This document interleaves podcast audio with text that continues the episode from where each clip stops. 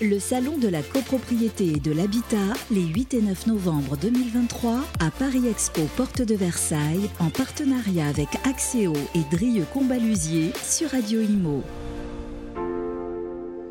Bonjour, bienvenue à tous. On est toujours en direct avec Radio Imo du Salon de la copropriété et de l'habitat, 8 et 9 novembre à Paris, porte de Versailles. Et on est ravi d'accueillir Sébastien Caté-Wagner. Bonjour Sébastien. Bonjour. Responsable du service Habitat digne et durable à l'ANA. Vous sortez d'une conférence euh, avec un, titre assez éloquent. Va-t-on réussir le pari de la rénovation pour les copropriétés? Euh, Vaste sujet, puisque bien évidemment l'ANA est, partie prenante hein, sur euh, l'ensemble de, ces travaux de rénovation. Alors la question justement, le pari, euh, on ne sait pas s'il va être gagné, mais en tout cas les enjeux sont assez colossaux. Ils sont tout à fait colossaux et euh, ce que je disais à la conférence, c'est il y a cinq ans, on m'aurait posé cette question, j'aurais dit non. Alors qu'aujourd'hui, je dis plutôt oui mais. Euh, oui, pourquoi? Parce qu'on a vraiment un véritable engagement à la, fois des, professionnels de la filière, syndics, bâtiments, AMO, mais aussi un engouement des copropriétaires.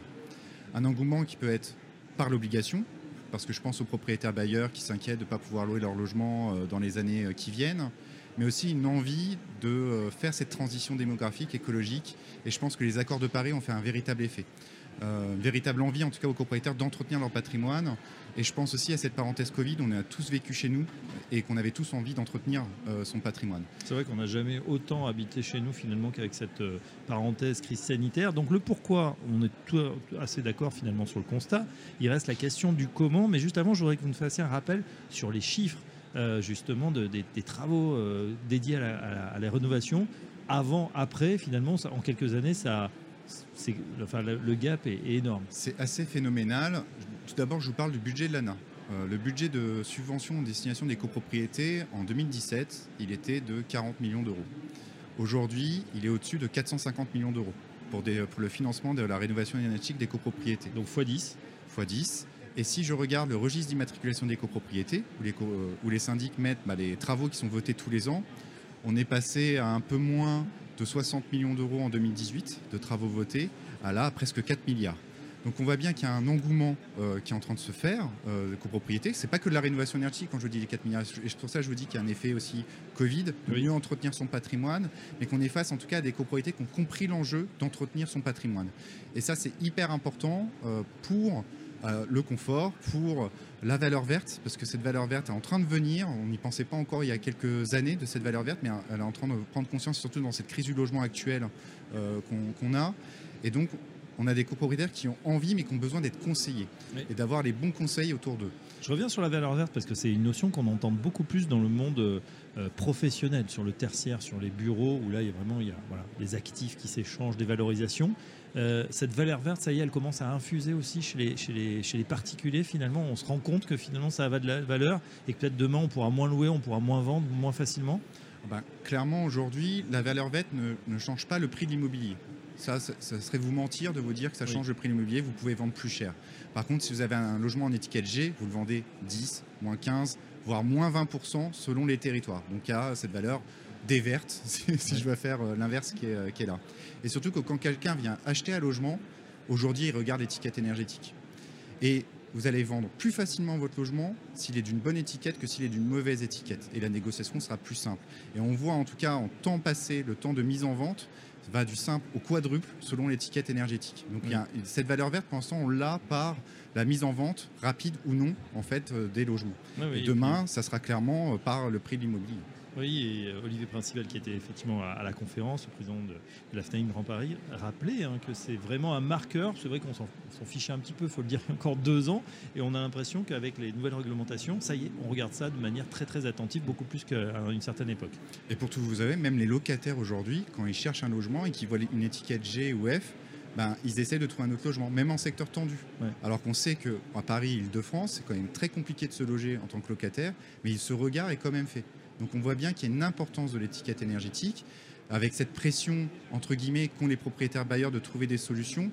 Mais comme je vous le disais, on voit que les propriétaires ont envie, mm. mais qu'il faut être accompagné. C'est pour ça qu'il y a les agences France Rénov qui ont été créées. C'est un service public de conseil gratuit. On ne vous vend pas euh, n'importe quel produit pour faire vraiment étape par étape en copropriété de ce qu'il faut faire pour vraiment faire une rénovation globale et de ne pas se tromper, en tout cas, de faire de petits travaux embarqués qui peut-être ne correspondront pas par la suite d'autres travaux.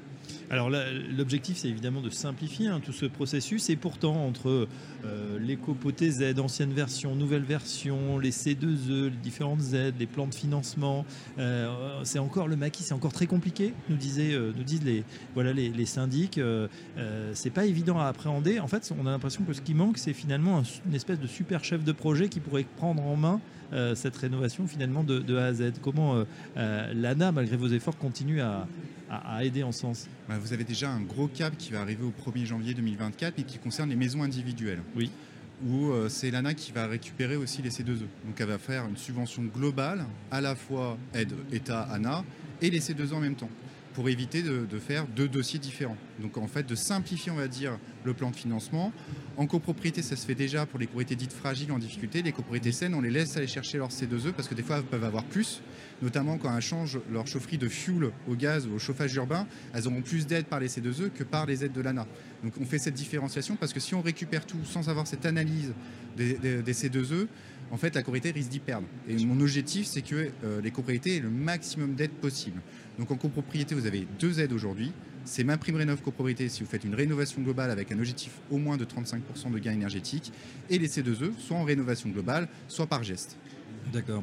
Euh, ça va continuer évidemment pour 2024. Les, prochaines échéances ou les, prochains budgets sont en augmentation sensible Alors euh, euh, j'ai la chance d'être dans une agence où son budget augmente tous les ans, voire double quasiment tous les ans. C'est assez rare et, pour Et surtout qu'on est dans une évolution qui est à chaque fois positive.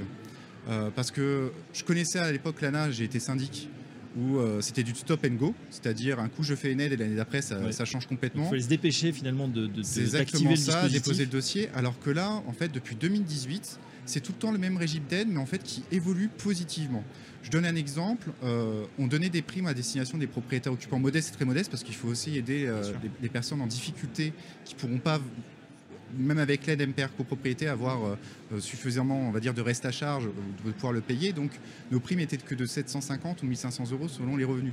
On les a doublés parce qu'on a vu qu'il y avait cette problématique-là, donc c'est passé à 1500, 3000 euros.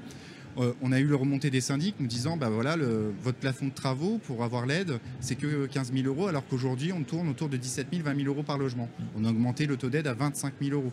Mais en gardant le même principe de régime, il faut être une copropriété, il faut être immatriculé donc au registre, avoir un gain énergétique de 35% et être de la résidence principale parce que l'ANA ne finance pas de la résidence secondaire, donc au moins 75% des logements en résidence principale et on vient financer, si vous avez ça, directement. Donc en fait, il y a une simplification, une évolution de nos qui est positive et qui bloque pas les projets d'écopropriété parce que les projets d'écopropriété, c'est des projets longs. Et c'est ce que je dis souvent à mes tutelles, ou mes autres partenaires qui sont derrière. On ne peut pas changer la réglementation comme ça en copropriété. On est dans un temps long. Une copropriété met 3 à 4 ans en moyenne avant de lancer une rénovation globale, de se lancer vraiment dans les travaux. Et il faut donc que l'ANA soit en évolution permanente, mais qui ne casse pas en fait la dynamique qu'aujourd'hui ont lancé les copropriétés et les copropriétaires. Voilà, en tout cas, euh, bah, ce pari, il est euh, ambitieux évidemment, mais il, mérite euh, d'être fait pour la rénovation, pour les copropriétés, et c'est en bonne voie. En tout cas, l'ANA, on l'a compris, essaye de simplifier au maximum ce process. Merci Sébastien. Merci Sébastien Wegner, je rappelle que vous êtes responsable du service Habitat digne et durable à l'ANA, et à très bientôt sur Radio Imo. À bientôt. Le Salon de la copropriété et de l'habitat, les 8 et 9 novembre 2023, à Paris Expo Porte de Versailles, en partenariat avec Axéo et Drieux Combalusier sur Radio Imo.